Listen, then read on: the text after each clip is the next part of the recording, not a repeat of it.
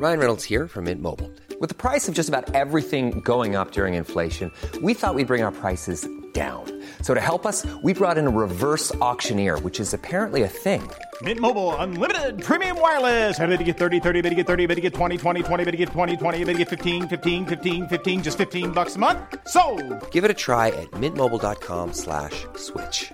$45 upfront for three months plus taxes and fees. Promo for new customers for limited time. Unlimited more than 40 gigabytes per month. Slows. Full terms at mintmobile.com.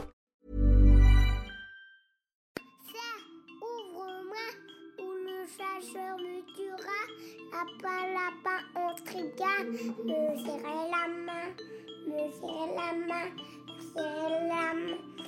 Lui, c'est mon petit garçon. Il vous a probablement fait craquer avec sa petite chanson. Moi, je suis Shane Love, une maman solo qui a décidé de partir à la rencontre des femmes du monde pour parler sans filtre de la maternité. Alors bienvenue à vous dans le tourbillon, le podcast qui parle de la maternité, la vraie, loin des filtres Instagram. Laetitia a trois enfants, et comme les accouchements peuvent se suivre mais ne se ressemblent jamais, les siens ont été différents les uns des autres, avec toujours pour point commun l'arrivée avant terme de ses bébés dans des situations parfois insolites. Elle a également vécu 13 ans avec le papa de ses enfants avant qu'il ne la quitte pour reconstruire sa vie ailleurs. Dans cet épisode, Laetitia nous raconte ses grossesses, sa séparation et comment elle a vécu cette nouvelle vie à laquelle elle ne s'attendait pas du tout. Sans tabou, elle lève le voile sur ses émotions, ses difficultés et sur tout le chemin accompli depuis qu'elle s'est retrouvée seule avec ses trois enfants. Bonne écoute Bonjour Laetitia Bonjour Shane. Merci beaucoup de nous raconter ton histoire dans le tourbillon. Eh ben avec grand plaisir. Alors tu es la maman de trois enfants Absolument. et ils ont quel âge? Alors il y a Noah qui a 11 ans, euh, Liam qui a 9 ans et Lina qui a 6 ans. Alors on va repartir euh, au tout début euh, de ton histoire. Ok. Donc euh, tu étais mariée Absolument. et à quel moment le sujet de la maternité est arrivé au sein du couple? Alors il n'est jamais vraiment arrivé. Clairement, on va, on, va, on va parler sans langue de bois, il, il est jamais arrivé. Euh, ces trois grossesses, enfin cinq, il y a eu deux avortements. Euh, mes trois grossesses qui me sont tombées dessus, littéralement. Qui me sont tombées dessus, on s'entend. on sait comment on fait les bébés. Euh, mais voilà, il n'y avait pas eu de... Il n'y avait pas eu vraiment de discussion à proprement parler, à se dire quand est-ce qu'on fait un bébé ou quoi que ce soit. On- on va- en fait, on a vraiment laissé la vie, euh, entre guillemets, le- décider pour nous. Mm. Euh, et ce qui est assez drôle, entre guillemets, c'est que euh, il a toujours flippé, en fait, pour les trois grossesses. Et surtout pour la première, il voulait pas, du tout. Et en fait, moi, juste avant ça, euh, enfin, juste avant ça, quelques. un an avant ou un an et demi, je sais plus, on habitait encore chez mes parents. Enfin, lui, il était venu habiter chez mes parents. J'étais tombée enceinte. Et euh, bah, la vie a fait que bah, je suis tombée enceinte. Enfin, je, oui, je suis tombée enceinte. euh, en fait, sous pilule, entre guillemets, parce que bah, j'étais tombée malade et j'avais oublié la pilule. Enfin, bref, le truc quand on a 20, euh, 20 et quelques années. Et là, la question ne s'était même pas posée. Enfin, voilà, je. je enfin, j'en ai parlé, mais on était raccord sur le fait que voilà, c'était pas le bon moment, qu'il avait pas. Enfin, la question ne s'était même pas posée et je, je l'ai fait et j'ai pas regretté du tout. Et donc, un an ou deux ans après, je ne sais plus, on était installés ensemble, enfin voilà, on avait, euh, on travaillait, etc. Et je suis retombée enceinte. Et en fait, là, euh, la donne avait complètement changé. Euh, donc je lui ai annoncé, il a flippé. Il m'a dit non, non, mais c'est pas possible, etc. Vous aviez quel âge tous les deux là Euh, 23 ans. D'accord. 23 ans, on était installés depuis une petite année, euh, enfin voilà, on était stable, enfin voilà, il n'y avait pas d'ombre au tableau, on va dire, euh, quant à cette grossesse. Mm. Et en fait, ce qui s'est passé, c'est que donc il a flippé, sauf que moi, en fait, je, je- j'étais déjà accrochée à cette grossesse, comme si je savais que c'était Noah, en fait. Mm. C'était. euh, je lui disais, bah écoute, c'est pas grave, je vais assumer toute seule. Je dis, je veux pas t'empêcher de vivre, je veux pas t'empêcher de. Enfin voilà, c'est. Certes, c'est une décision à deux. Maintenant, là, je, je serais incapable de, de- de- de- d'aller, euh, d'aller avorter, quoi. Je, je, je lui disais, écoute, c'est simple. Là, ce que tu me demandes, c'est euh, est-ce que tu préfères te couper euh, le bras droit ou le bras gauche? Et je, je- c'est, pour moi, c'était inenvisageable, en fait. Donc, je lui disais, bah écoute, je, je suis désolée, mais je peux pas abandonner mon bébé. Donc, euh, bah, on se sépare et on verra. euh, Bref, finalement, on est, on est restés ensemble. Et puis, au bout de quelques semaines, il m'a dit écoute, c'est bon, on y va. Donc là, le soulagement, donc, euh, ben, on, on y a été, hein, on a fait cette grossesse. Et puis, Noël est arrivé, et, plus beau jour de notre vie. Enfin, voilà. Alors, comment elle s'est passée cette grossesse? Parfaitement, franchement. euh, alors, de ce que je me souviens, parce que bon, il y en a eu deux autres après, euh, pas mal de nausées au début. Pas mal de nausées. Et sur la fin, beaucoup de. Alors, je sais plus qu'on appelle ça, mais des aigreurs. Ça a été Ouais, voilà, des brûlures, ça a été très dur, ça, par contre. Euh, mais sinon, à part ça, franchement, au top. Et tellement au top que. Alors, j'ai eu des contractions de. Alors, pas de travail, mais de. de je sais pas comment on peut appeler ça, des contractions de fatigue ou de. Bon, des contractions du ventre, en tout cas, euh, très tôt. Très, très tôt. Euh, et j'avais un risque d'accoucher un petit peu plus tôt, mais bon, sans trop savoir. Et euh, ce qui est rigolo, c'est qu'un jour on est parti, euh, donc j'avais mon terme euh, début janvier, et un jour de fin novembre, le 27 novembre, je me rappelle encore, le 27 novembre, donc on était en 2008. euh, on, est, on va sur Paris, je sais plus trop pourquoi, et, j'avais pas mal de contractions. Et à l'époque, du coup, le père des enfants me dit Ah, je crois que je suis pas trac, euh, je me demande si j'ai pas une gastro ou un truc comme ça, ou est-ce que j'ai mangé un truc qui va pas. Et donc moi j'avais ces contractions et puis bon c'est première grossesse donc je me dis bon si t'as une gastro on va peut-être rentrer aller voir le médecin on sait jamais je sais pas trop euh, voilà pour le bébé etc donc euh, on, on file chez le médecin et elle me dit bon euh, je sais pas en une heure est-ce que vous pensez que vous avez eu au moins 10 contractions? Je dis oulala mais largement. On est bien plus qu'à 10 contractions elle me dit bon est-ce que vous me permettez de vous ausculter? Je dis oui bien sûr il n'y a pas de problème etc et donc euh, elle m'ausculte et elle me dit bah en fait euh, dès que vous sortez du bureau vous allez à la clinique J'avoue, mais pourquoi? Bah, elle me dit, vous êtes en train d'accoucher en fait. ah, mais vous êtes sûre Ah oui, oui, vous êtes à deux doigts et demi. Donc, euh, oui, oui, elle me dit, vous auriez été à trois, j'aurais appelé les pompiers.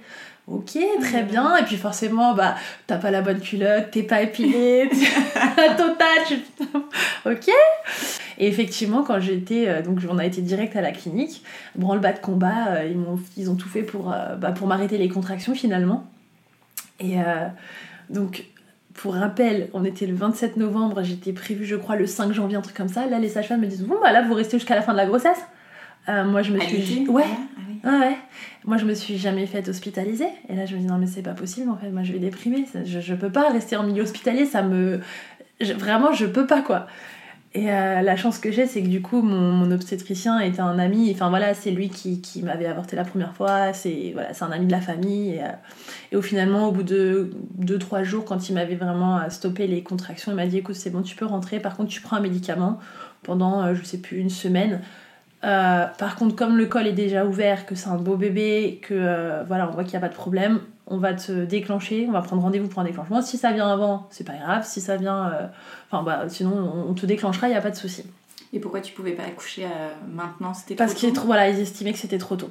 Ils savaient pas encore euh, si les poumons étaient assez matures, etc. Donc, et d'ailleurs, je me demande si j'avais pas eu une, une piqûre pour ça. Il y a une piqûre qui, alors je sais plus le nom, Mhm. mais il y a une piqûre pour faire euh, en sorte que les poumons soient matures plus, plus rapidement en fait, quand tu as des risques de- d'accouchement prématuré. Et il me semble que j'avais eu ça. Du coup, euh, je rentre à la maison, je prends mes médocs, là j'ai plus du tout de contraction, sauf que j'avais vraiment un ventre énorme, j'avais pris 25 kilos. Mhm. Bon, ça va que je suis grande donc ça doit pas trop, mais quand même. J'avais un ventre. Les gens me demandaient si j'attendais pas des jumeaux, tu vois, pour te dire. Et, euh, et finalement, euh, donc j'arrête, j'arrête les médocs, etc. Et j'arrive au rendez-vous bah, le 15 décembre en fait. Finalement, il n'y a plus rien qui se passe. Pourtant, la veille, euh, j'ai tout tenté, le ménage, euh, le monter, descendre des escaliers, enfin bref, il n'y avait rien, qui, rien à faire. Arrivé le 15 décembre, on arrive, etc. Elles me mettent en place, elles me mettent la... Alors, je- moi, je voulais pas la péridurale parce que j'ai une peur bleue. Mais c'est même pas une peur bleue, c'est une, une, une angoisse, une, aversion pour le, tout, tout ce qui est... euh, comment on appelle ça Anesthésie. Ça me fait peur, vraiment. Et, euh, et du coup, elle me dit Bon, bah, vous voulez la- l'anesthésie, etc. Je- Non, non, euh, non, non, je veux pas de péridurale. Elle me dit Vous êtes sûre Oui, oui. Et donc, elle me met la, la perfusion, etc. Donc, euh, le père du petit il me dit Mais euh, t'as pas mal là Je dis Non, non, ça va, je gère. Je dis Ah ouais, parce que les contractions, je dis Non, mais ça va. Finalement, elle me dit Bon, bah, par contre, on va vous percer la poche des os, donc préparez-vous. Mhm. Là, elle te perce la, la- te perce la poche des os. Et là, tu te dis Mais alors, en l'espace de, je sais pas, un quart de seconde, quand l'eau a, a coulé, tu dis J'ai crié, je veux la péridurale C'était horrible, je me rappelle encore de la douleur. Mais c'était. euh, Waouh Et, euh, et donc j'ai dit non mais les gars je veux la péridurale, c'est bon mettez-moi la péridurale s'il vous plaît. et finalement ils me l'ont mise. Alors c'est marrant parce qu'aux trois grossesses c'est toujours à ce moment-là où je craque. Quand on me met la péridurale je pleure. Ah oui. Ah ouais. Le côté euh, faut pas bouger, tu te dis punaise s'il Mm. te loupe, tu peux être, euh, tu sais tu peux être euh, paralysé. Enfin voilà c'est vraiment un truc qui me qui m'angoisse beaucoup. Et du coup c'est toujours à ce moment-là où je craque. Mais bon finalement ça s'est très bien passé. Et j'ai vraiment eu un accouchement de rêve. Euh, D'ailleurs, c'était marrant parce qu'il est né le 15 à 15h15. Donc, euh, moi, je crois beaucoup aux chiffres. Tout ça, c'est Mm. vraiment un truc qui me parle. Et, euh, et finalement, j'ai poussé deux fois. Il est arrivé. Et, euh, il est trop bien, tout propre. Enfin, vraiment au top, quoi. Et alors, est-ce que tu t'es sentie tout de suite à l'aise dans ton rôle de maman? À 200%. Ouais. À 2 milliards de. Pourtant, c'est marrant parce que, enfin, autant je me suis, entre guillemets, je, je dis battue, mais oui, c'est presque ça. Je me suis un peu battue pour, pour le garder finalement. Mm. Enfin, tu vois, je. Mais bizarrement, quand j'étais enceinte, oui, je me sentais maman, mais pas plus que ça non plus. Tu vois, j'étais pas là à me toucher le ventre toutes les 15 secondes, à lui parler. euh. Mm. Mais ouais, ouais, non, on l'a, à partir du moment où on me l'a posé euh, sur moi, j'étais sa maman.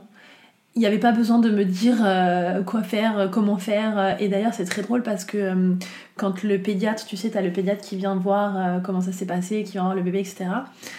Il me dit, bon alors, euh, c'est votre combien de enfant? Je dis, bah c'est le premier. Il me dit, bah dis donc, euh, on dirait que c'est le quatrième, euh, vous Ah. êtes bien, pimpante, fraîche. Euh, je dis, ah bah non, non, c'est le premier. Et tu vois, et je pense que ça s'est ressenti parce que j'étais vraiment extrêmement à l'aise. Après, euh, j'ai une petite sœur, enfin j'ai deux petites sœurs, mais notamment une, on a 8 ans d'écart. Donc je pense que j'ai été un peu, ça, entre guillemets, la deuxième maman. J'ai toujours aimé ça de toute façon. J'ai toujours aimé les conversations avec les, plus, les personnes plus âgées que moi et, et notamment avec les mamans. C'est vraiment des discussions qui me, qui me parlaient, qui me, qui, enfin, que j'aimais quoi. Donc euh, non, là-dessus, euh, enfin tu vois, j'ai vraiment été super à l'aise. On est rentré à la maison, je prenais le bain. Enfin j'ai vraiment euh, là-dessus pas de soucis du tout quoi. Vraiment. Et alors, au bout de combien de temps vous avez décidé de faire un deuxième? Alors encore une fois, il n'y a pas vraiment eu de décision. Vraiment, je, comme je te dis, j'ai, enfin, pour moi, c'est la vie qui m'a apporté mes enfants en fait. Mm. Vraiment.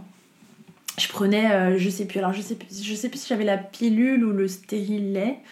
Je crois que je prenais la pilule, puis à un moment donné, je la, je la supportais plus du tout. Vraiment, c'était euh, horrible. J'avais retenté une autre, je crois, mais, mais pareil, euh, ça, ça me mettait vraiment pas bien. Et donc le deuxième arrive, et pareil, il flippe. C'était Et- au bout de combien de temps? Euh, c'était plutôt rapide. Je suis tombée enceinte de Liam. Noah devait avoir 9, entre 9 mois et un an. Ok. Donc, euh, donc voilà. Et euh, pareil, sans vraiment. Enfin, on n'a même pas réfléchi. Et, euh, problème de. Voilà. euh, Enfin, je te dis, la pilule, etc. C'était compliqué. Et donc, pareil, il flippe. Et moi, pareil, deuxième grossesse, je me dis non, je peux pas, je sais pas, je, je, je peux pas avorter, c'est pas possible. Je- on, a une, enfin, voilà, on a une situation, on est ensemble depuis euh, X années. euh. Et puis pareil, ce re- c'est surtout ce ressenti, tu vois, de, je, je, je saurais pas l'expliquer, mais euh, impossible, tu vois. Je me dis, pourtant, je, voilà, moi je suis ouverte à l'avortement, il n'y a pas de problème là-dessus, moi je- je- j'en parle voilà, de manière complètement ouverte, consciente, et il n'y a pas de souci. Et je trouve que heureusement que les femmes ont ça, franchement. Mais là, je, pareil, je pouvais pas, c'était pas possible. Et donc, pareil, je pense qu'il flippe. Euh, et au finalement, au bout de voilà, quelques semaines, pareil, il me dit non, mais en fait, excuse-moi, j'ai flippé, let's go, il n'y a pas de problème. Euh, deuxième petit garçon. Et petite parenthèse pour le premier aussi, Noah, j'étais ultra contente que ce soit un garçon. Ouais. Je voulais absolument que ce soit un garçon. Ouais. Parce que nous, on est trois filles à la maison. Et euh, mon père a toujours voulu avoir un garçon et je voulais le rendre fier d'avoir un, petit garçon et euh, c'était le plus heureux des grands-pères. Vraiment le papy gâteau, euh, il était trop content et du coup j'étais vraiment contente d'avoir un garçon. Et Liam pareil, j'étais super heureuse d'avoir un petit garçon, vraiment, vraiment voilà. Et du coup bah, le, le papa pareil, il a été vraiment content. Et tout s'est bien passé aussi, grossesse Alors euh, différent, très très différent parce que euh, parce que du coup j'ai monté en même temps un projet, j'avais une boutique, enfin j'ai monté une boutique en fait. Mm. J'ai monté le projet en trois mois et j'ai dû apprendre au même moment, à peu, à peu près à la même période que j'étais enceinte. Euh, mais du coup, bah, qui dit boutique seule, bah, tu montes les cartons, tu descends les cartons, tu, enfin voilà, tu, tu bouges pas mal. Et moi, en fait, finalement, de par ma maman, de par notre côté méditerranéen, je pense, euh, on a euh, cette facilité d'accouchement, on a les, le, en fait l'école qui s'ouvre très rapidement. Moi, ma maman, elle a, enfin, elle a vécu aucune, elle a eu aucune péridurale parce qu'elle accouchait tout le temps. euh, euh, bah là, madame, vous accouchez quoi Elle arrive à l'hosto et elle dit bon bah là, ça y est, c'est là quoi. Ok. Des origines espagnoles, Ouais, exactement. Et, et c'est vrai qu'a priori, d'après mon gynécologue qui, plutôt réputé dans le domaine, euh, voilà, il est vraiment spécialisé dans le domaine de la fertilité, euh, voilà, les accouchements, etc., les bébés et tout. Il me disait que c'est vrai que les brunes, on avait cette chance-là euh, d'avoir le bassin un peu plus large. Et du coup, bon, après, est-ce que c'est vérifié ou pas, je ne sais rien, mais c'est ce qu'il m'avait dit. Et c'est vrai que moi, j'ai jamais eu aucune difficulté à accoucher. Et d'ailleurs, voilà, pareil, tous mes accouchements, euh, j'ai déjà, j'ai accouché toujours avant terme.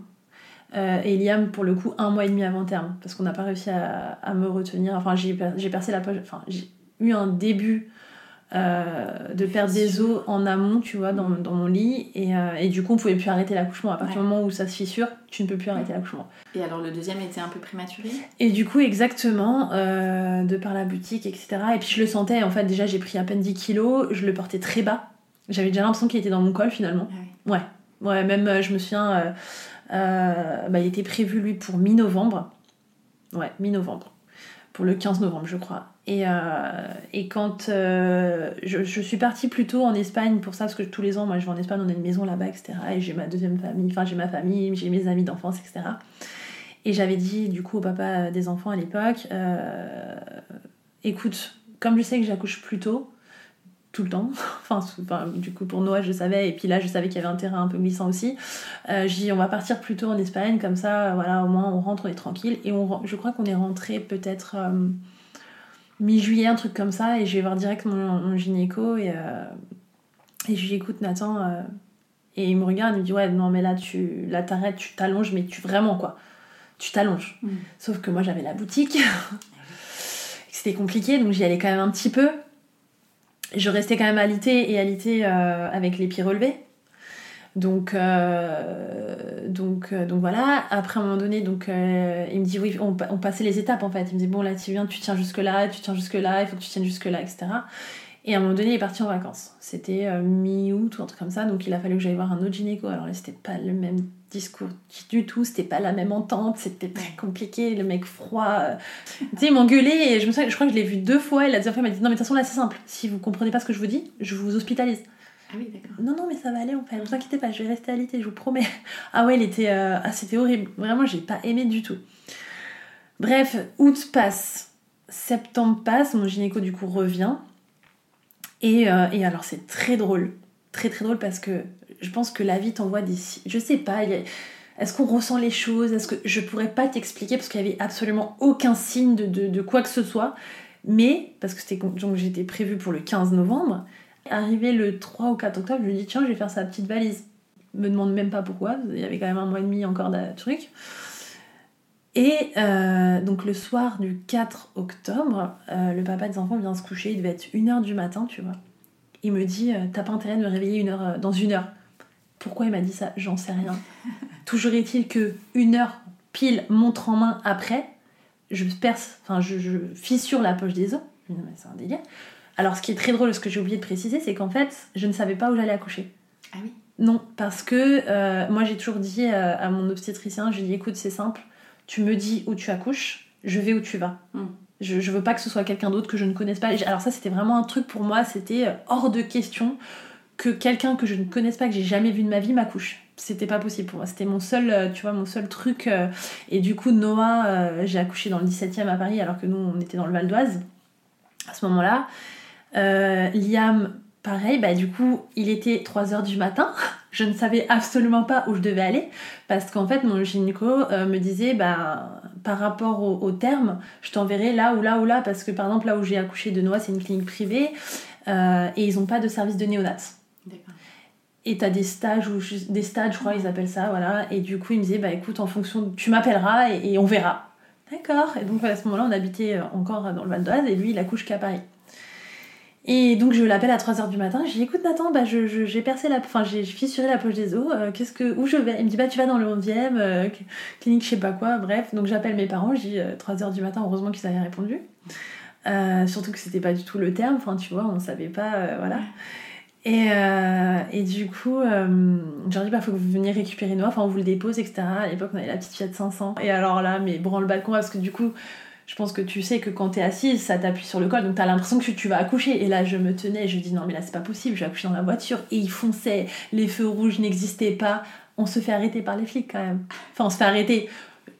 on baisse la vitre. J'ai dit, les gars, je suis en train d'accoucher, je peux pas. Mais vous accouchez où? Je sais pas, dans une clinique pas loin. Je- Bon, ils ont vu que c'était vrai et ils ont- bon, allez-y, tu vois. Mais, oh, c'était du grand n'importe quoi, ils fonçaient. Et voilà, moi j'étais là en train de me retenir. Non, faut pas que j'accouche dans la voiture. Et puis, euh, à 4, euh, ouais, il devait être 16h ou un truc comme ça. Je remonte, enfin, je suis dans ma chambre et je je, pense que là ça vient en fait. Là, je... Et donc, la sage-femme, une des sages-femmes, me dit, bon, bah, on va mettre le monitoring une petite demi-heure ou un truc comme ça. Donc, elle me le met. Alors j'avoue, j'avais une belle chambre avec un canapé, et donc je vois la sage-femme qui est posée, qui dort. Sérieux toi Non mais attends Et donc au bout d'une demi-heure, le truc qui sonne et tout, elle me dit Ah mais ça a pas marché. Je dis ben en fait c'est pas grave parce que là je vous le dis, je suis en train d'accoucher en fait. Là je, je sens, il devait être ouais 17h, un truc comme ça. Et donc finalement, je n'avais toujours pas prévenu mon gynéco. Donc là, branle-bas de combat, euh, Nathan, faut que tu viennes. Et entre temps, moi, m'avait dit oui, il faut attendre encore un petit peu parce que du coup, il prépare la salle. Et moi, j'étais assise, je sentais, donc bon, ça va comme j'avais une première grossesse. Et je suis pas quelqu'un de très douillette, où je respirais. En fait, j'ai fait tout le travail dans la chambre. Et donc, euh, finalement, on arrive enfin euh, devant la salle d'accouchement. On me, on- donc, on me dit, bah, faut encore attendre un petit peu. Bon, ok, bah, j'espère que je peux accoucher là. Finalement, on me met sur le, le lit euh, d'accouchement. Et là, il y a l'anesthésiste qui arrive. Et en fait, avant même de, de vérifier, de m'ausculter, de regarder, tu vois, on me fout la péridurale. Et au moment où il retire le cathéter, il y a mon gynéco qui arrive et je lui dis Nathan, je sens que ça pousse. Et là, il regarde, il me fait Bah oui, en fait, il est là. D'accord. Vas-y, pousse. Et là, bah, t'as pas le choix, t'y vas quoi. Et tu sens tout. Ça brûle. brûle très fort. Là, tu dis C'est bien, il y a la tête. Là, tu dis Oh putain. Ah, il y a juste la tête qui est passée. Là, tiens, là, il y a les épaules qui doivent passer. T'as pas le choix. Tu dois y aller. tu peux pas faire marche arrière. tu sais que la péridurale n'a pas fonctionné. Enfin, elle est en cours de fonctionnement, tu vois. C'est ça Bon, ça va, ça a été assez rapide, pareil. En trois fois, c'était euh, c'était plié. Et le premier truc que j'ai fait, il est tout petit. Il était vraiment, mais il faisait 2 kg 700 pour, euh, je sais même pas s'il est 50 cm. Et, euh, et au final, bon, ça c'est, enfin, ça allait. Ils l'ont ils l'ont un peu intubé quand même. Et ils l'ont mis un peu dans, le, dans la couveuse pour qu'il, parce qu'il n'arrivait pas à se réchauffer en fait. Mm. Mais bon, finalement, ça s'est bien passé. Et puis les sages-femmes m'ont rassuré en me disant Non, mais vous inquiétez pas, le poids, franchement, pour un bébé d'un mois et demi, euh, avant terme, sincèrement, il a un bon poids parce que ça arrive des poids euh, de, de, de terme qui sont comme ça. Donc, m'ont dit Non, franchement, il n'y a pas de problème et tout. Et bref, donc on le met à côté de nous dans la couveuse, etc. Et donc, bah, tu sais, t'as le temps d'attente euh, dans la salle d'accouchement. Et puis, j'ai l'impression que je pars. Je pars. Il me dit Comment ça? J'avais froid, je tremblais. Et j'ai dit, je ne sens plus mon corps. Ça montait, ça montait. Et là, je- j'en étais, ouais, presque à la poitrine, tu vois. Une sage-femme rentre et je dis, mais madame, ça va pas du tout, je sais pas ce qui se passe, je, je me sens partir. Et là, en rigolant, elle me dit, ah, bah on a oublié d'éteindre la péridurale. Oh, bah oui, c'est drôle, je me marre, les gars. voilà, donc génial. Donc, euh, comment te dire qu'en fait, en plus de ça, bah, le petit, euh, il a eu la jaunisse. Donc, on voulait me garder super longtemps. Déjà, je suis restée, je crois, 4 ou 5 jours, donc c'est quand même relativement long. Euh, je ne pouvais pas tenir plus de 5 minutes debout. En fait, je pense qu'ils ont vraiment merdé. Bah, depuis, la, clinique a fermé. De toute façon, je crois que l'année d'après ou l'année ou deux ans, ouais, ouais, elle, elle était en déficit. Enfin, ils faisaient n'importe quoi avec l'argent. Ouais, ouais. Et, et en fait, tu vois, je pense qu'avec le recul, j'aurais pu, à mon avis, bon, après, est-ce que ça sert à grand chose Je ne sais pas, mais j'aurais pu porter plainte. Parce qu'il n'y a pas eu de vérification euh, quand je suis arrivée. Ils n'ont pas regardé mon col. Ils m'ont mis la péridurale alors qu'elle a servi à rien. Ils me l'ont laissé. Je pense, et ça je l'ai su après que j'ai eu un putain d'hémato- d'hématome sur la colonne vertébrale. C'est-à-dire que déjà, bah, je t'ai dit, franchement, je pense que tout le long où j'étais, pratiquement tout le long où je suis restée hospitalisée du coup euh, pour le petit, euh, je ne pouvais pas tenir plus de 5 minutes debout. Ça me, ça me faisait des décharges, j'avais des bouffées de chaleur, enfin je, je pouvais pas. Je te parle de ça il y a 9 ans, je pense qu'encore aujourd'hui je pourrais te dire exactement où on m'a piqué. Et après, euh, pendant 6 mois, peut-être un an, je ne sais plus, euh, donc le père des enfants à l'époque, on était encore ensemble, euh, ne pouvait pas me faire de câlin parce que quand ses bras m'en- m'enlaçaient les, les- la colonne, ça me faisait une décharge. Ou même quand je m'assieds dans la voiture, tu sais, quand tu te poses sur le siège, t'as tes l'épine dorsale qui ressort un petit peu, ça me faisait une décharge. Plein de trucs comme ça en fait. Et, et mais ça, j'ai quand t'es dedans, tu te rends pas compte, tu vois. C'est quand tu grandis, quand t'évolues, tu dis putain, mais là en fait, ils ont grave merdé les gars. Ils ont grave merdé. Mais moi, comme je suis pas quelqu'un, tu sais, c'est vrai que j'ai grandi avec des parents où c'est pas grave. Ouais. Rien n'est grave, tu vois. Donc bon, bah c'est pas grave. Mais sauf que si, en fait, tu vois, je n'ai pas. Là, j'en parle maintenant, j'ai ouvertement, j'ai aucun problème. Mais au départ, euh, je pense, ouais, toute la première année, au moins, au moins. En tout cas, les six premiers mois, c'est sûr, je n'arrivais pas à parler de cet accouchement. C'était impossible. Ah non. Je parlais de celui de Noah, euh, les doigts dans le nez sans problème, mais impossible de parler de celui de Liam. Ça me, ça m'angoissait de dingue. Je voulais pas le, je voulais pas y penser. Je voulais pas. euh, euh, et tu vois même. Après le truc c'est qu'en plus de ça, ça a été très dur pour moi parce que euh, bah du coup j'ai repris le boulot un mois et demi après. Ah oui. Ah Donc oui, le petit il était même pas fini de former. Bah ouais, t'as une boutique, t'as pas le choix. Donc j'ai vraiment aussi cette frustration. Alors maintenant ça va un petit peu mieux, mais j'ai eu très longtemps cette frustration de pas avoir de pas avoir eu la sensation et même pas que la sensation, mais de profiter de mon fils en fait. Mais bon voilà, il a rattrapé son retard. Enfin voilà, il a eu aucune séquelle de tout ça et, euh, et pour ça c'était vraiment cool. Et la troisième alors? Et ben voilà. La troisième surprise. Ouais, alors il y a, il y a son import... enfin, il y a, il y a une petite parenthèse euh, qui a son importance, je pense, encore une fois, où, où pour, euh, pour expliquer que je sais pas, est-ce qu'on sent les choses, est-ce qu'on sait, j'en sais rien. Toujours est-il qu'on avait, euh, on avait déménagé, on a vécu euh, quelques années à Neuilly-sur-Seine. Euh, bah, du coup, parce que par rapport à ma boutique, ça devenait compliqué de gérer les allers-retours, j'en avais ras-le-bol. Et donc, on- pour se rapprocher, on avait eu la chance de trouver un, joli appart euh, à Neuilly-sur-Seine.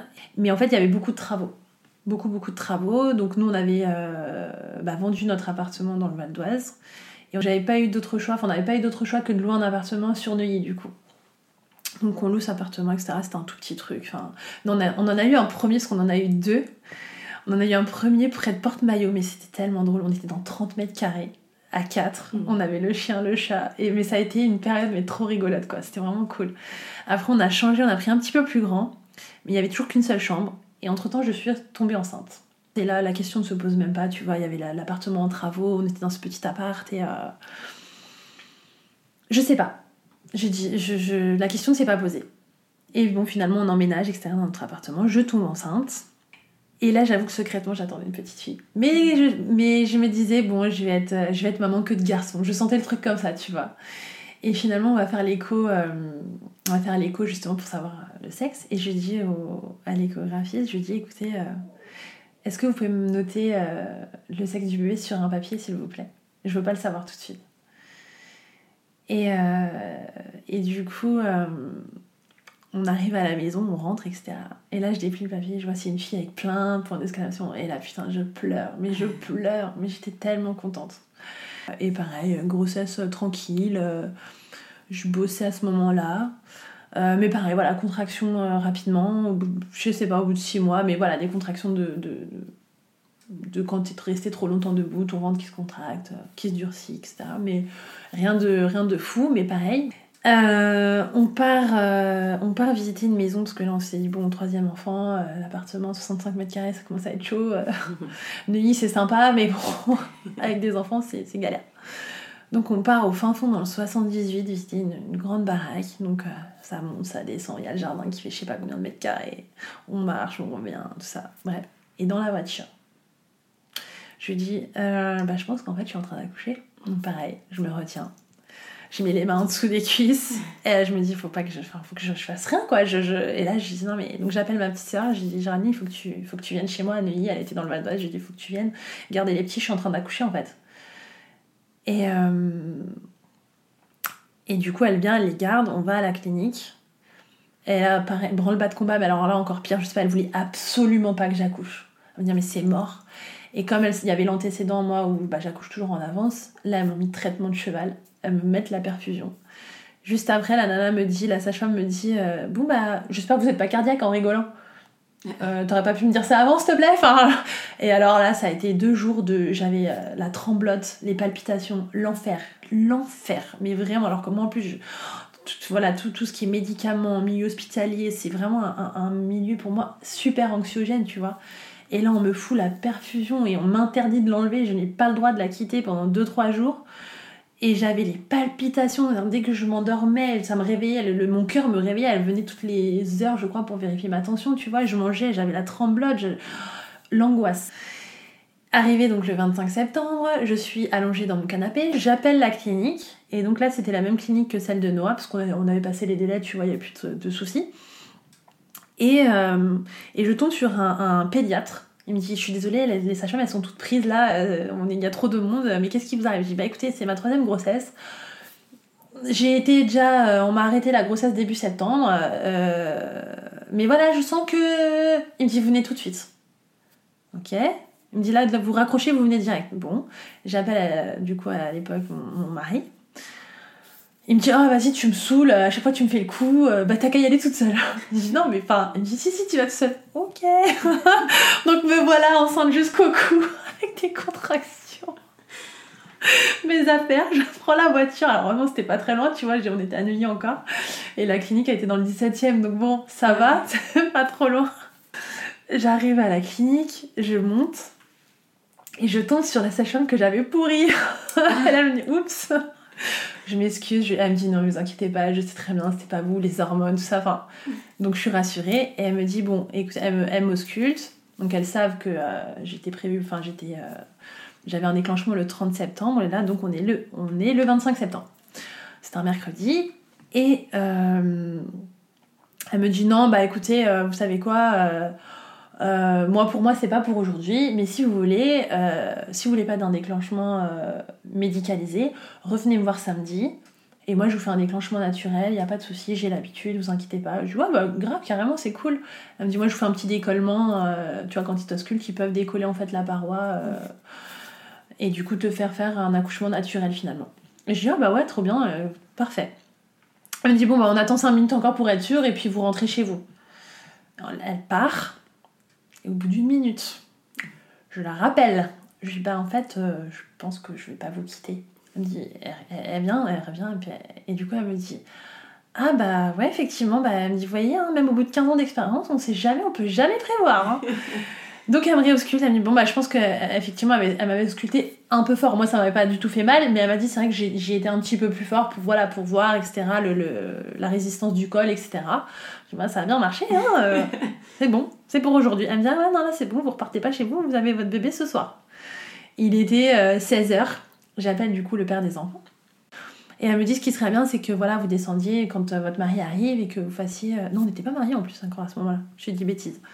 Bref, le père des enfants, du coup, vous attendez qu'il arrive et vous descendez, vous faites une petite heure de marche, vous faites le tour du pâté de maison, etc. Voilà. Histoire que votre col s'ouvre et comme ça on fait la péridurale et après ça arrive tout de suite. Je l'appelle, il me dit Oh bah attends, euh, j'arrive dans une heure, euh, il reste une heure. en plus, il bosse avec mon père, tu vois, c'est pas comme s'il bossait avec euh, X ou Y personne. Donc je dis, bah, je dis non, mais enfin là il faut que tu viennes. Non, non, mais je. Non, tu me saoules, ok Donc bref, il arrive. Et non, mais le mec, tu sais, enfin bref, quand j'y repense, ça me fait rire. Donc on descend. Je commence à marcher. Et là, les vraies contractions débarquent. Les contractions qui, qui font que tu ne peux plus faire quoi que ce soit. Mm. Genre, tu sais, as les, à Paris, quand tu vas pour traverser, t'as les gros poteaux là. Je m'accrochais à ça. Et genre, j'étais, mais tu sais, comme ça, serré. Oh, horrible, horrible. Je fais tant bien que mal le tour du pâté ça a duré 10 minutes, mais qui m'ont semblé une éternité.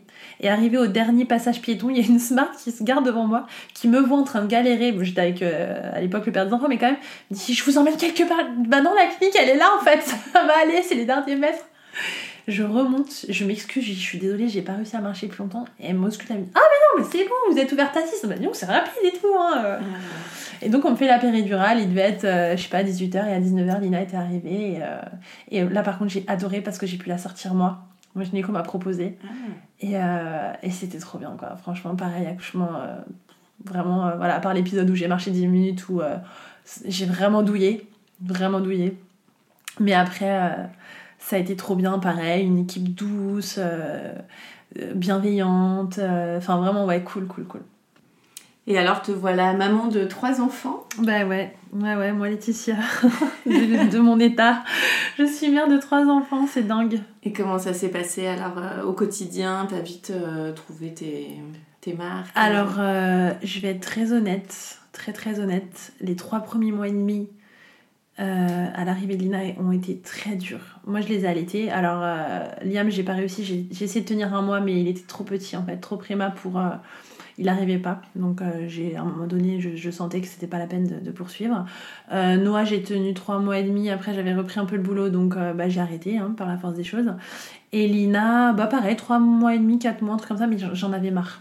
Vraiment, c'était une question de, c'était purement égoïste. Et puis moi, j'ai jamais voulu aller trop loin non plus de toute manière, mais épuisée Et puis les trois premiers mois et demi ont été l'enfer. Je me suis dit, enfin vraiment à un moment donné, je me suis dit non mais je vais pas me relever de cette grossesse, enfin de, ce, de cet accouchement en fait. Enfin c'était Mm. pas l'accouchement, c'est vraiment quand il y a le bébé qui est là, enfin quand Lina est là, je me dis mais, mais je vais pas y arriver parce que du coup le père des enfants bossait. Euh, donc euh, Lina pleurait énormément la nuit, vraiment, tout le temps. Bah, je crois que toutes les nuits elle pleurait. Euh, et du coup, moi, il partait bosser, donc j'avais pas le choix que de me lever et d'em- d'emmener les enfants à l'école. Alors après, j'étais à la maison, c'est pas le souci, mais quoi qu'il arrive, ton sommeil, bah, il, Mm. il- part. Et puis moi, je suis pas du genre à faire des siestes non plus. Je dormais peut-être un petit peu, mais bon, c'est pas pareil que quand tu dors la nuit. Et, euh, et j'étais dans un état de fatigue. Ah, mais ça, je me rappelle comme si c'était hier. J'ai j'ai vraiment eu cette sensation de me dire, je vais pas me relever, je vais pas y arriver. Et puis finalement, ben, t'arrêtes d'allaiter et puis ça va mieux. Et alors, comment ça se passait euh, au quotidien? Avec le papa Tu disais que vous êtes mariés euh, après? Exactement, on s'est mariés quand Lina avait un... Elle allait faire deux ans. Et, euh, et non, non, ça se passait très bien. On avait trou- ah, Une fois que ces trois mois et demi là étaient passés, on a trouvé no- nos marques. Enfin, franchement, c'était facile. Finalement, on était restés habités à Neuilly. On avait mis les trois enfants dans la même chambre. On avait la chance d'avoir une, un- une- une pièce de vie assez grande, donc euh, c'était cool. Et c'était vraiment le côté pratique de pouvoir faire tout à pied. J'avais l'école juste à côté, la crèche, parce que Lina a eu une place en crèche euh, là où était Liam, et c'était juste à côté. Vraiment juste, juste à côté. J'avais le monop, j'avais tout, enfin le métro. Vraiment, c'est pour ça c'était hyper cool. Et, euh, et non, non, franchement, euh, ouais, il y a eu certainement eu des moments difficiles, mais honnêtement, tu vois, à part ces trois mois et demi là, euh, après, j'en ai pas un souvenir négatif, vraiment. Et l'idée du mariage, du coup, c'est comment? Alors, j'ai jamais voulu me marier. J'ai jamais, jamais, jamais, du plus loin que je me souvienne, j'ai jamais rêvé de la robe blanche de princesse ou quoi aux caisses. Mais en fait, ce qui était beau à un moment donné, c'est que en 2000, on s'est marié en 2015 et en 2014, euh, on fêtait nos 10 ans de vie commune et on fêtait en plus qu'on est de la même année nos 30 ans. Et là, je lui ai dit, franchement, je trouve que pour le coup, c'est une vraie belle occasion de fêter l'amour avec un grand A. C'est pas une excuse, c'est pas de se dire voilà, on a trois gosses ou de se dire on veut Je sais pas, je- tu vois, il y a mille et une raisons de se marier, mais mais il n'y avait pas juste une simple excuse de dire bon, on veut porter le même nom ou pour les impôts ou quoi, ok, tu vois. Il y avait vraiment une belle symbolique. Mm. Nos 10 ans, nos 30 ans, et je me dis, mais franchement, si on le fait pas là, enfin. Et on l'a pas fait. Et je lui en ai voulu. Vraiment très fort. Je lui en ai voulu. Euh, Il y a un moment donné où d'ailleurs, on était en 2015 du coup, et je lui ai dit écoute, stop, moi j'en ai marre. Il y avait des petites choses qui n'allaient plus, qui n'allaient pas depuis très longtemps, et, euh, et je lui avais dit voilà, moi je- j'en peux plus. Euh, cette histoire de mariage, j'ai jamais été relou là-dessus, vraiment jamais, jamais. Et là de me dire voilà, il y avait vraiment une belle, euh, une très très belle occasion de fêter no- notre union, tu vois. Et on l'a pas fait et vraiment euh, ça m'a fait du mal. Sincèrement, ça m'a fait du mal et euh, du coup j'avais dit écoute stop. Et c'est marrant comme parfois les mecs ont besoin un peu de se faire secouer, tu vois, pour comprendre de ce qu'ils ont sous les yeux. Et comme moi dans ma tête c'était terminé, je commençais un peu à discuter avec quelqu'un d'autre, tu vois. Et il est tombé sur les conversations. Et je pense que là ça l'a secoué. Ça l'a vraiment secoué. Et moi limite j'étais contente de me dire ah bah c'est bon au moins euh, il a compris, tu vois. J'ai pas de justification à donner, euh, il sait, c'est bon. Et en fait lui ça a fait tout l'effet inverse. Il a voulu me récupérer. Et, euh, et du coup, un jour où il me dit Vas-y, rentre à la maison, s'il te plaît, j'ai besoin de te parler. Et moi, j'étais avec ma- une de mes meilleures amies, ça me saoule, j'ai pas envie. Quoi. Il me dit, elle dit Allez, vas-y, s'il te plaît, vas-y. Ok, donc j'y vais. Et en fait, là, il se met à genoux et il me demande ma main. Et en fait, bah, j'aurais peut-être pas dû dire oui au final, mais, mais quand c'est ce que t'attends Mm. et que tu l'as, bah, ça balaye tout finalement. Et là, tu te dis Ah ouais, non, bah oui, en fait, c'est lui. Et puis, et puis voilà, moi, c'est je, je suis pas forcément traditionnaliste, mais par contre en amour, quand je donne, je donne. Je fais pas semblant. Et pour moi, c'était peu importe les difficultés, peu importe ce qui n'allait pas, même si là, en l'occurrence, j'étais partie en quelque sorte, même si j'étais pas partie de l'appartement, mais mais, euh, mais voilà, finalement, pour moi, l'amour prime surtout, et quand on est parent encore plus, et quand. euh, Enfin voilà, a- ça a vraiment tout balayé, et je dis, bah oui, bien sûr. C'était au mois de juin, et on s'est mariés au mois de septembre. Ah Ouais. Deux mois après? Ouais. Ah oui, d'accord. Ouais, alors après, on avait juste fait la mairie. Mhm. On s'était dit, bon, ben, on se laisse. euh, On avait commencé à regarder pour vraiment faire tout. Et finalement, voilà, on s'était dit, c'est pas grave, on va faire la mairie. C'est vrai que toutes les grandes fêtes qu'on fait, on les fait chez mes parents parce qu'ils ont une grande maison en, camp- enfin, en campagne, en semi-compagne, on va dire, mais en tout cas, ils ont voilà, le grand jardin, etc. Et, et juste, bah, toutes les fêtes importantes, on les a faites chez eux. Donc, euh, bah, on s'est dit, bah voilà, le mariage, on le fera aussi euh, chez eux. Et, euh, et ouais, donc, euh, du coup, on a réussi à trouver une date euh, ouais, deux mois après. Et donc vous êtes restés mariés combien de temps? Ah, bah, pas très longtemps. Un an et demi, je crois. Ouais, c'est ça, on s'est mariés le 26 septembre 2015 et on s'est séparés en juin 2017. Donc, tu vois, euh, ouais, un an et demi, un peu plus, mais. euh, Ouais. Et alors cette séparation, euh, toi du coup, maman de trois enfants, ouais. comment t'as géré tout ça? Difficile. Difficile. difficile parce que amour de ma vie. Mm. Euh, 13 ans de vie commune, trois enfants. Euh, et que moi, euh, dans la difficulté, je, je, enfin, je, je- pour moi, avancer à deux, c'est primordial. Euh, J'ai eu l'exemple de mes parents, mes, mes parents ont surmonté les difficultés. Donc pour moi, c'était hors de question de. Voilà, de, de- quand il y a eu ce. Bah, on va le dire, hein, il m'a trompé. Donc. euh, quand il y a eu ça, ma première réaction, bon, après avoir pété un câble, bien entendu, hein, euh, ça a été de pardonner en fait. De dire, mais je te pardonne. On va aller de l'avant. Je me suis beaucoup remise en question. Enfin, j'ai essayé de me remettre en question, de dire, bon, bah. Pourquoi Enfin, qu'est-ce que. Peut-être qu'effectivement, je, je, on est, personne n'est parfait. Donc, oui, j'ai dû faire des erreurs, j'ai dû faire des choses qui. Voilà, enfin, je. je... Et en fait, j'ai voulu, euh, j'ai voulu euh, raviver la flamme enfin, que je ne pensais pas éteindre, puisque moi, je n'avais pas vent de difficultés dans notre couple, clairement. Euh, bah après, voilà, un couple de 13 ans, bon, je pense qu'on sait tous qu'il y a des hauts, il y a des bas, la vie quotidienne n'est pas facile à gérer, euh, mais euh, l'effet était là, c'est que moi, j'étais au chômage pour trouver une maison, tu vois, exprès. Pour avoir le temps de, voilà, de vraiment trouver une maison, la maison qu'il nous fallait, etc. Bref. Et, euh, et donc j'organise un week-end à Ibiza pour essayer de raviver la flamme. Et en fait là il me dit non. D'accord. Ok. bon, très bien. Et euh, puis voilà, il me balance qu'il m'aime plus depuis un an et que, et que est-ce que t'avais pas remarqué? Enfin, Non. non. Je l'avais pas remarqué, désolée. J'ai dit, en même temps, si tu ne parles pas, c'est un peu compliqué de savoir. Enfin bref, du coup, euh, je tombe des nues, clairement. Je tombe des nues. Et puis à un moment donné, on tente, on va voir un psy, et puis le psy, euh, j'ai pas du tout accroché. Enfin, moi, il était, il donnait trop son avis, tu vois, à mon Mm. sens. Enfin, moi, je trouve qu'un psy, il est là pour justement te faire prendre conscience, toi, même de, de- de- des choses. Et lui, il était trop, euh, tu vois, il mettait son grain de sel, et j'estime que non, en fait, t'as pas à donner ton grain de sel. Et, euh, et du coup, euh, on a retenté vite fait, et à un moment donné, j'ai compris que non.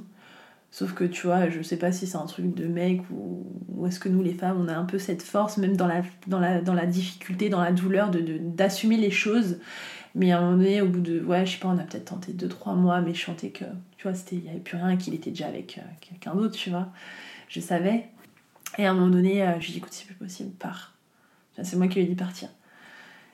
Et, euh, et voilà, il est parti. Et ce, ce jour-là, je me rappelle, ça a été, waouh, grosse claque, parce que là, tu, le truc devient réel, tu vois, tu le perds, tu perds l'amour de ta vie.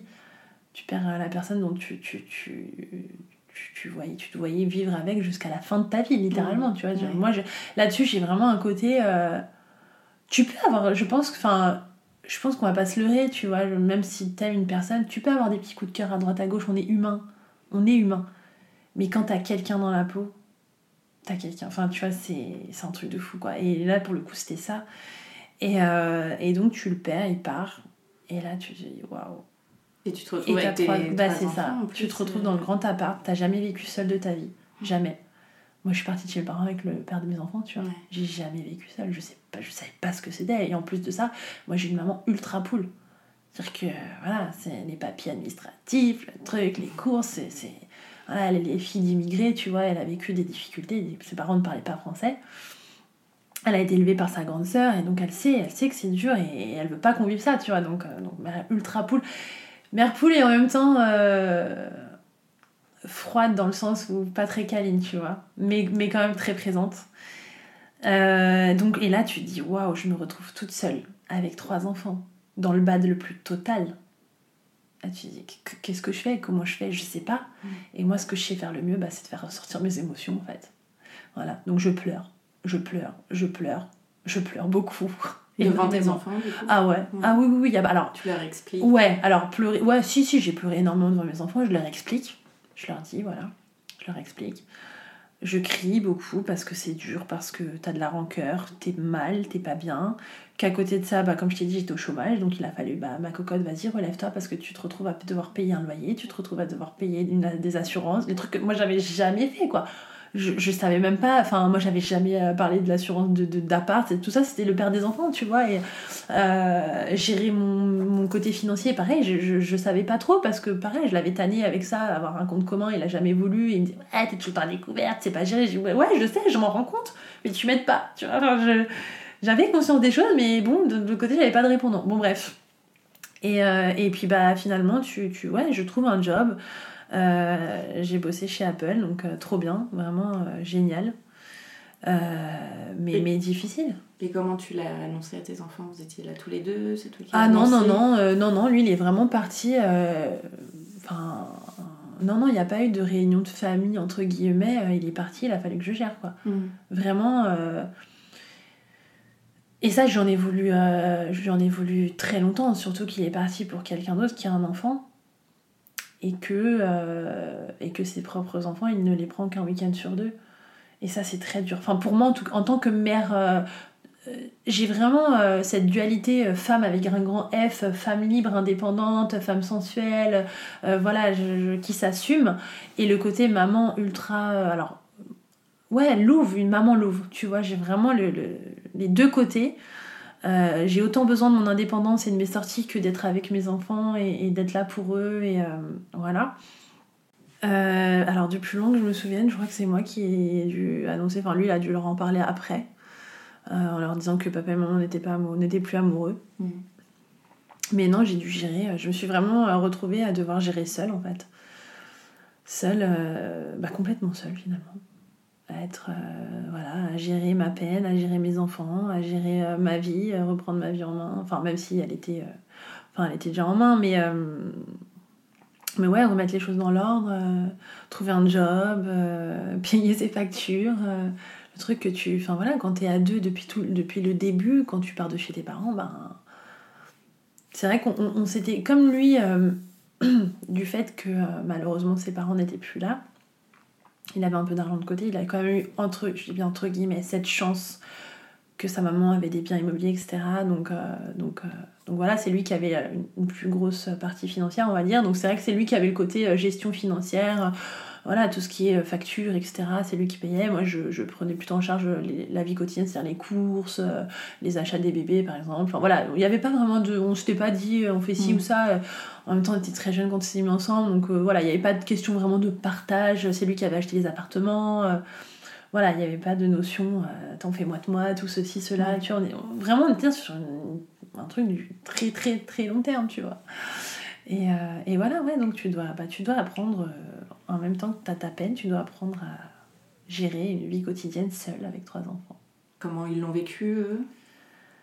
Euh, écoute, je pense qu'ils ont toujours été très mamans, de toute façon. Pourtant, lui, il s'en est occupé hein, pendant un moment, il travaillait plus, il s'en est occupé, mais malgré tout, ils ont toujours été très très mamans, tous. hein. Tu vois, même Lina, pourtant on dit les filles avec leur père, ben non. Enfin. Tu vois, pourtant, moi, je peux être très dure dans mes propos. hein. Je peux, quand je suis énervée, quand euh, tu vois, je, je peux être vraiment dure. Mais au-delà de ça, je pense que j'ai un amour tellement sincère, tellement pur, qu'ils le ressentent. Ils savent. Ils Mhm. savent et euh, tu vois, enfin, même quand là, je- des fois, je m'excuse parce que, parce que voilà, j'étais violente dans mes propos ou. Parce que ça m'arrive, ouais, ça m'est arrivé de casser des assiettes parce que, parce que t'en peux plus, parce que t'es à bout du rouleau, parce que ça fait 15 fois que tu répètes, va te brosser les dents x 3 et que personne t'écoute, bah ouais, tu casses une assiette ou un truc. Je, je sais pas, tu vois, il y a des fois, bon, ouais, voilà. Après, bon, tempérament méditerranéen plus euh, les origines russes de mon papa, ça ne doit pas aider. Voilà. Euh, Mais justement, du coup, ça c'est tout un côté euh, que tu, dont tu parles beaucoup sur euh, ton compte Instagram, Noli. Il n'y a pas de faux semblant, il n'y a pas de Mm. filtre, il y a pas, il y a pas, je sais, je sais pas faire autrement. Alors oui, c'est cool de voir des, des, des très beaux Instagram bien mis en scène. Je suis la première à voilà, je, je trouve ça joli, je trouve ça c'est top vraiment. Je mais je suis pas dans cette démarche là moi. Enfin, je, de toute façon, il y a même pas de démarche parce que je suis tellement, je pense que pour le coup, et ça c'est un truc euh, dont m'a fait prendre conscience le divorce. Je pense que je suis quelqu'un vraiment de vrai, sincère.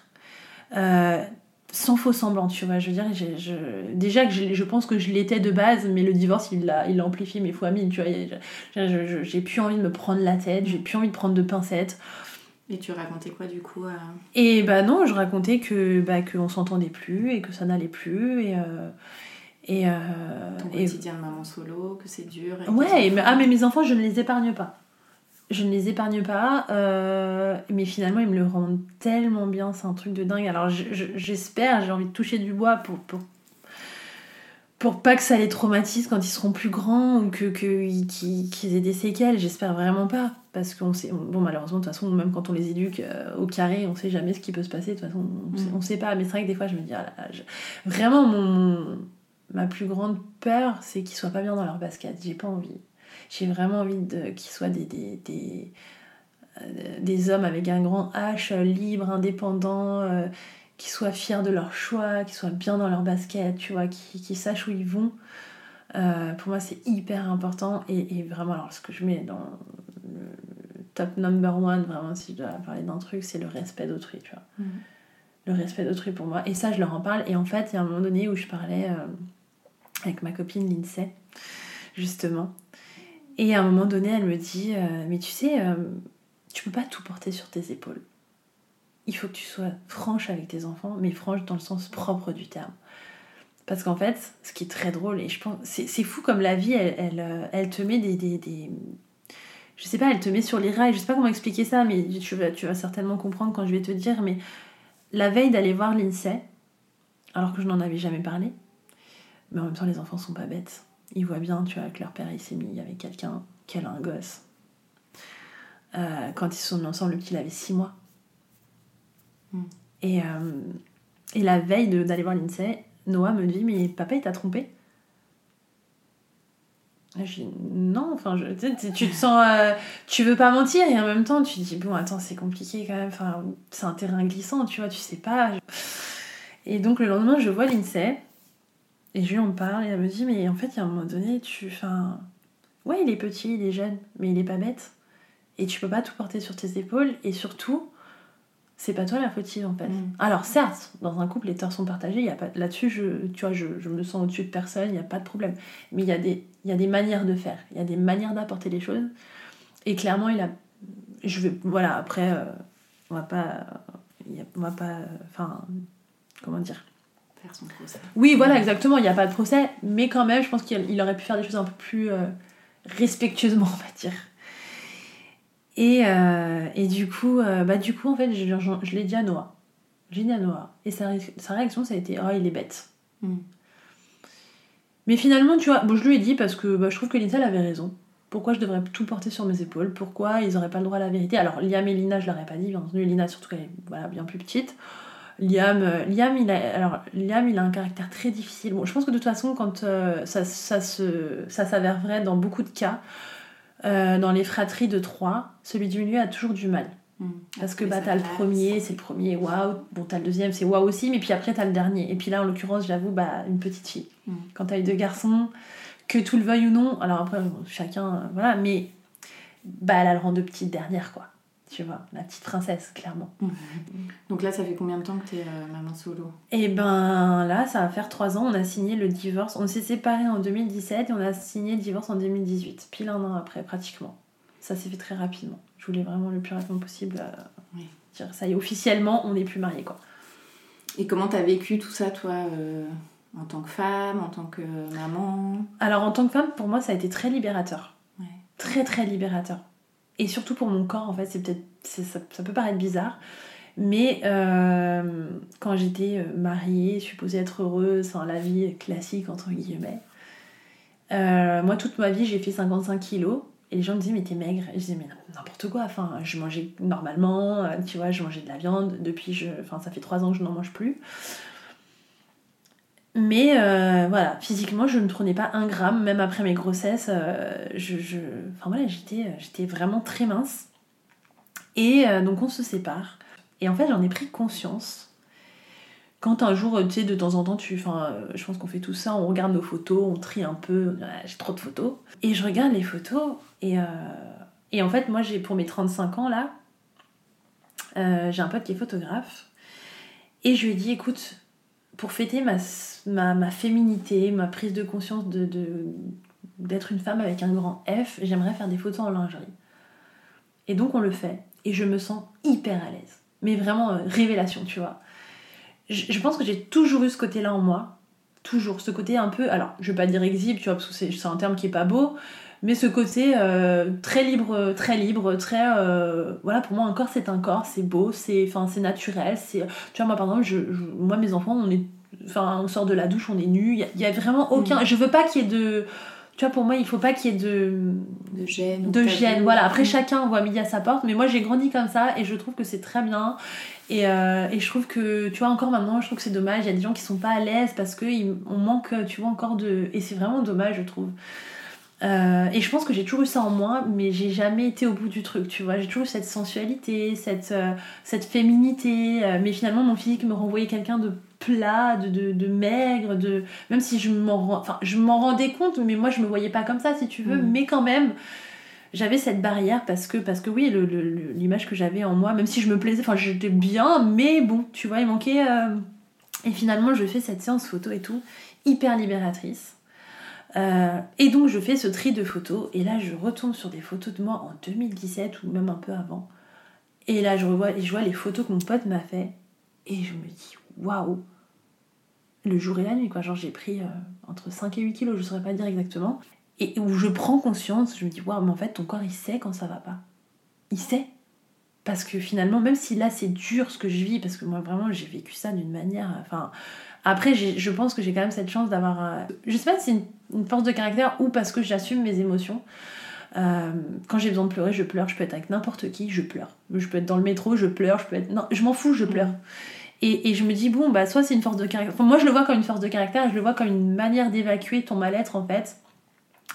Et du coup, euh, et du coup, je sais pas donc si c'est cette force de caractère ou ce truc-là, mais, euh, mais je me dis, en fait, ton corps, il sait et, euh, et- et il sait que c'est c'est la bonne chose pour toi, en fait. Donc ça, c'était le côté physique et euh, Ouais. niveau émotionnel. Et niveau justement. émotionnel, bah, bah dur, euh, très dur, très dur, mais toujours, j'ai- j'ai- je pense que j'ai vraiment, bah, comme encore une fois, ce côté force de caractère assez, bah, qui est très présent. Et, euh, et donc, du coup, j'avance bah, avec moi et, mes, et mon sac d'émotions, quoi. C'est-à-dire que euh, finalement, je me sers de cette séparation comme. Pas d'un tremplin, mais, euh, finalement de, de- d'un. Alors, là maintenant, je peux dire quelque chose de positif. À l'époque, je le voyais pas comme ça. Mais néanmoins, ça a été positif dans le sens où. euh,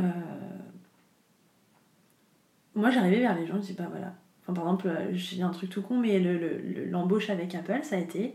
Je suis arrivée dans la nana, je lui dis, voilà, c'est simple. Je viens de me séparer du père des enfants.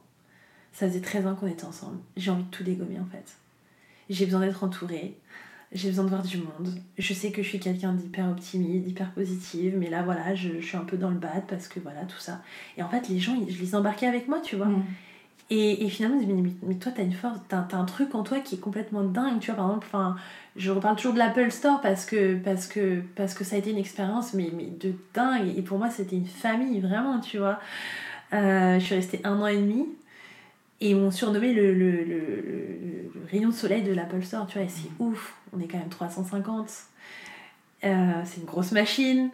Et les gens, euh, j'arrivais à créer un lien et les gens repartaient en me faisant la bise ou un câlin, Ouais. tu vois, pour te dire. Et donc je pense que euh, émotionnellement c'était dur, très très dur.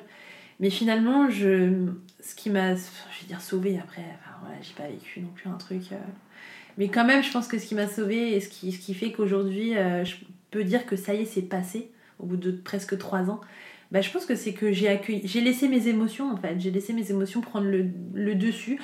Tu vois, il y a un truc qui, qui, je trouve dommage, enfin, dommage, oui et non, mais c'est vrai que aujourd'hui avec les réseaux sociaux, c'est génial. Moi j'aime les réseaux sociaux, je vis les réseaux sociaux, ça nous, enfin voilà, on s'est rencontrés grâce à ça. Euh, j'ai rencontré des amis avec un grand A grâce à ça, et c'est génial. Là où des fois je trouve que ça peut être dur et je l'ai vécu comme ça moi parfois, c'est euh, ce trop plein de, de, positivité parfois où on te force, pas on te force parce qu'on te force à rien, c'est pas ça le truc, mais on te dit, tout le monde se prend pour des psys quelque part et on te dit non mais de toute façon il faut sourire tout le temps. Mais je trouve que c'est aussi tout important de prendre conscience de ses émotions et de, de les vivre. Parce qu'à un moment donné, si tu les vis pas, tu vas les cacher au fond de toi. Et c'est là qu'en fait, tu vas péter un plomb au bout de je sais pas combien de temps. Mm. Et, et- et- Enfin, moi, en tout cas, c'est comme ça que je pense le truc. Et c'est, je pense que c'est aussi ça qui m'a aidé aujourd'hui à, à être bien. Parce que, parce que ouais, j'avais énormément de rancœur. Enfin, je veux dire, bon, voilà, il y a le côté tromperie, ok Bon, voilà, c'est, c'est difficile, c'est, mais je pense qu'on peut passer au-dessus. Et puis, il y a quand même le côté euh, l'amour de ta vie part pour quelqu'un d'autre. Ce quelqu'un d'autre a un enfant. Et en plus de ça, le père de tes enfants te dit, euh, te dit ouais, ouais, t'inquiète, euh, on en reparlera. Tu sais, quand je, leur, je lui parlais de la garde alternée, ouais, ouais, t'inquiète, on en reparlera. Au final, on n'a jamais rediscuté, tu vois. C'est toi qui gardes les enfants. C'est moi qui garde les 100%. enfants à 100%, il les prend un week-end sur deux et, euh, et la moitié des vacances scolaires. Et ça, pour moi, mais ça a été un enfer à, à assimiler. Vraiment, ça a été très dur en tant que mère en tant que. Pour moi, un père et une mère ont autant d'importance, tu vois. Même si les enfants, je vois bien, hein, c'est moi. hein. Ils sont. Voilà. Mm. Et pourtant, je peux dire que parfois, je suis pas facile avec eux, mais. Mais, euh, mais ça, ça a été très dur. Tu vois, il y a le côté vraiment couple, puis après, il y a le côté parent. Mm. Donc le couple, ça a été, euh, voilà, pas facile, mais ça a été mis de côté rapidement, oui et non, je ne saurais pas le définir, mais bon, il y a un moment donné où ça, c'était c'était vu et et il n'y avait pas de problème. Puis après, tu as le côté parent. Tu as le côté t'en veux au père de tes enfants de dire, mais comment il peut faire pour vivre en vivant avec quelqu'un d'autre qui a un enfant, qui est à la garde, et pas avec ses propres enfants. Mm. Et là, tu dois, tu dois te relever avec ça. Tu dois avancer. Et là, c'est dur. Et là, je me dis, mais en fait, heureusement, enfin, moi, je pense, heureusement que, bah, que j'ai accueilli mes émotions, que je les ai vécues, que je les ai laissées prendre le dessus parfois. Ouais, des fois, t'as envie de rester dans ton canapé à pleurer. Fais. Et même si ça doit durer un an, deux ans, trois ans, quatre ans, cinq ans, c'est pas grave. Il faut laisser le temps au temps. Chacun est. euh, chacun est, euh, comment dire, est- voilà, à son temps de réaction, à, ce temps, à son temps d'assimilation. Euh, bah, des fois, tu as des gens qui ont besoin d'être accompagnés. Moi, finalement, des fois, c'est vrai que moi, je parle beaucoup sur Insta et je demande beaucoup l'avis des gens. Et on me dit, oui, ce serait bien peut-être d'aller voir un psy, d'aller voir. Il y, a des- y, a des- il y a plein de choses qui font que. Et finalement, aujourd'hui, avec le recul, bah là, je sens qu'il y a eu un avant et un après. Ça fait quelques. Je sais pas, ça doit faire une semaine, deux semaines que je le ressens, tu vois. C'est vraiment. C'est là, là. C'est tout frais. Et finalement, je me dis, bah en fait, j'ai fait mon petit bonhomme de chemin comme une grande. Et tant mieux. Et là, aujourd'hui, j'ai la fierté de me dire, tu l'as fait. Et en fait, euh, ce qui est fou, c'est que du coup, il y a que du positif qui en découle, quoi. Mm. Quand, quand euh, pendant trois ans, tu te dis, putain, mais je suis face à une montagne russe, je sais même pas par où commencer. Alors que, et ce qui est très frustrant, c'est que tu te dis, punaise, physiquement, t'es pas trop mal. C'est peut-être con ce que je dis, mais physiquement, t'es pas trop mal. Parce que le rôle de femme. Non, mais voilà, parce que moi, et ouais, et en plus, moi, vraiment, Tu pour redeviens célibataire. Non, mais c'est ça, exactement. Donc, physiquement, t'es pas trop dégueu. T'as trois beaux enfants. T'as un job. T'as des parents, et notamment une maman qui est présente de dingue. T'as des sœurs, t'as des amis de ouf. Tu sais, tu te dis tout ça et tu, et tu te dis, mais merde, mais pourquoi t'es pas bien, quoi? T'as pas le droit. T'as juste vécu un divorce, ça va, arrête, quoi. Et c'est encore plus frustrant et tu te mets encore plus dans le mal, tu vois. Tu culpabilises. Mais grave, mais grave. Et, et chacun a le droit de vivre sa peine. Et en fait, c'est vrai. Mhm. Même si tu perds. Enfin, on a, personne n'a le droit de juger le chagrin d'autrui. Personne. Et ça, je pense que c'est aussi un truc qui m'a vachement aidé. Même s'il y a eu des moments où, voilà, ouais, je me sentais un peu coupable, etc. J'ai quand même, j'ai quand même eu ce truc d'assumer pleinement euh, mon mal-être. Et en fait, j'ai eu un temps de pause, de rien. Tu vois, c'est- je te parle de ça, c'était au mois de janvier, je crois. hein. Mhm. C'était, il y a pas longtemps. hein. Un temps de rien. Et, euh, et finalement, bah, il y a des belles choses qui me tombent dessus. Mais qui me, littéralement, me tombent dessus. Et là, tu te dis, bah en fait, ouais, quoi. C'est aussi ça qui m'a aidé à reprendre confiance en moi, c'est de me dire, le job, tu l'as trouvé toute seule. Tu t'es fait des amis avec un grand A, toute seule, comme une grande. Tu, enfin, tu- là, je savais pas où j'allais, mais finalement, je prenais quand même des décisions. Euh, même si en soi elle me paraissait pas forcément judicieuse parce que je dis attends meuf euh, t'as un job de ouf enfin, de ouf. Ça dépend pour qui mais moi en tout cas j'aimais vraiment ce que je faisais tu vois et, euh, mais je l'ai quitté j'ai eu le cran entre guillemets de le quitter. Parce que moi pour moi c'est faut avoir du cran. Tu quittes un CDI t'as trois enfants t'as un loyer à payer enfin bon tu sais ce que c'est. Donc, donc voilà pour moi c'est du cran. Et finalement pendant ces trois ans là où moi j'avais l'impression de faire de la merde hein, clairement. Et en fait là quand enfin ce poids est parti, en fait, t'as géré quoi. T'as géré ta vie. Alors oui, tout n'a pas été parfait, tout n'est pas parfait et tout ne sera jamais parfait de toute manière. Mais en fait, faut juste lâcher prise quoi. Mon cœur a été vraiment détruit, mis à mal, mis en miettes, vraiment. Et finalement, j'ai rencontré quelqu'un, euh, là, il n'y a pas très longtemps, ça fait à peu près deux mois. Et là, waouh, quoi, tout a explosé. Toutes les barrières ont explosé et, et, ça fait du bien parce que tu, tu toi, enfin, moi, en tout cas, il y, a, il y, a, quelques années en arrière, trois ans notamment, je me disais, waouh, mais en fait, je pourrais plus, j'aimerais plus jamais personne. Et ça fait du bien et, et c'est revenu. Hmm. Et ça a changé quoi pour toi, la maternité? Euh, Qu'est-ce que ça a changé la maternité? Euh, En fait, ça n'a rien changé. Ça. C'est le prolongement de moi. Enfin, je, je sais pas, je. C'était instinctif, c'était inné, c'était normal. Enfin, Laetitia égale maman, quoi. Et pour autant, tu vois, euh, c'est ça où je voulais en venir tout à l'heure, c'est que Laetitia égale maman, mais Laetitia égale femme avec un grand F. Pour moi, c'est très important. Je sais que j'en parle beaucoup, mais euh, alors après, je respecte toutes ces mamans euh, parfaites, entre guillemets, parce qu'il n'y a pas de perfection, mais ces mamans qui sont vraiment pour les enfants, enfants, enfin à 200%, etc. Moi, je ne peux pas.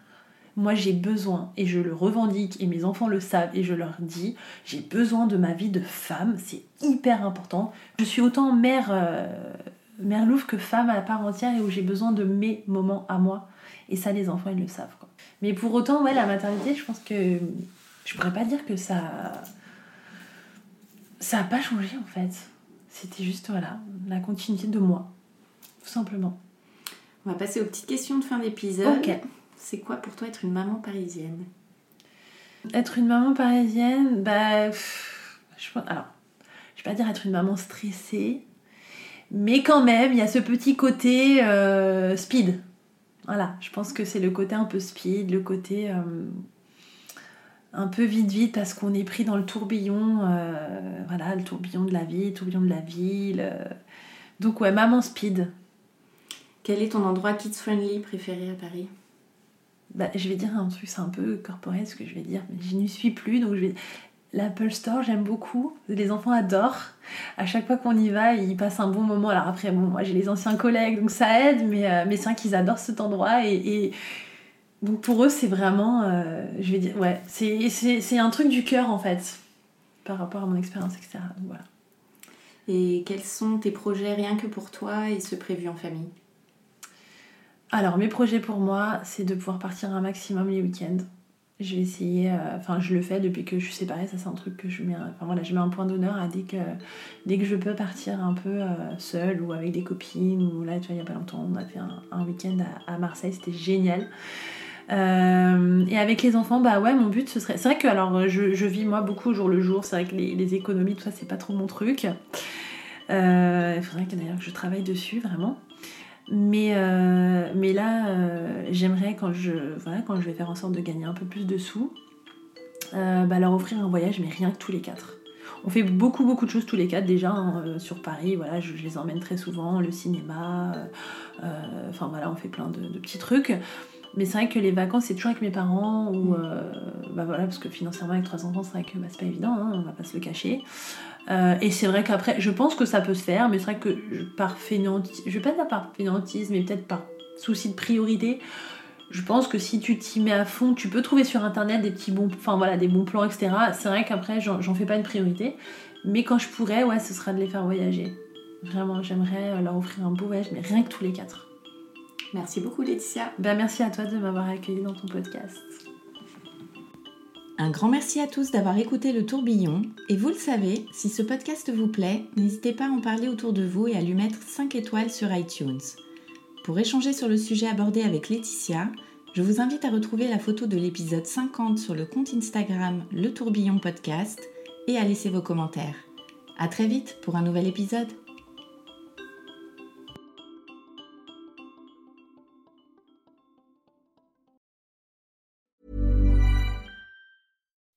When you make decisions for your company, you look for the no-brainers. If you have a lot of mailing to do, stamps.com is the ultimate no-brainer. Use the stamps.com mobile app to mail everything you need to keep your business running with up to 89% off USPS and UPS. Make the same no-brainer decision as over 1 million other businesses with stamps.com. Use code PROGRAM for a special offer. That's stamps.com, code PROGRAM.